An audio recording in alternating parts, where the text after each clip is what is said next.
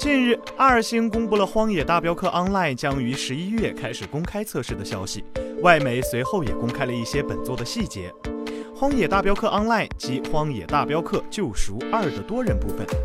两者都设定在同样的开放世界中，也会有同样的游戏机制。二星表示，这是初代《荒野大镖客：救赎》多人游戏体验的升级，并将提供叙事和竞争元素。这个新的游戏世界里有更多牛仔、女牛仔以及法外狂徒，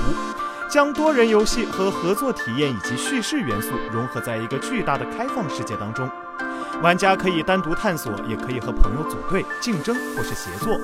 就像 GTA Online 一样。二星也承诺这个线上部分会保持经常更新，不断发展。另外，凡是购买《荒野大镖客：救赎二》的玩家可以直接游玩，不需要再额外购买来体验多人内容。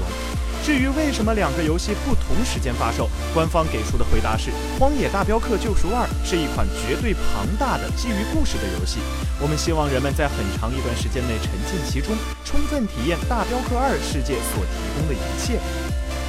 《荒野大镖客：救赎二》将于十月二十六日发售，登陆 PS4、Xbox One 平台。请扫描以下二维码，添加关注“游戏风云”官方公众号。更多精彩好礼及互动内容，你值得拥有。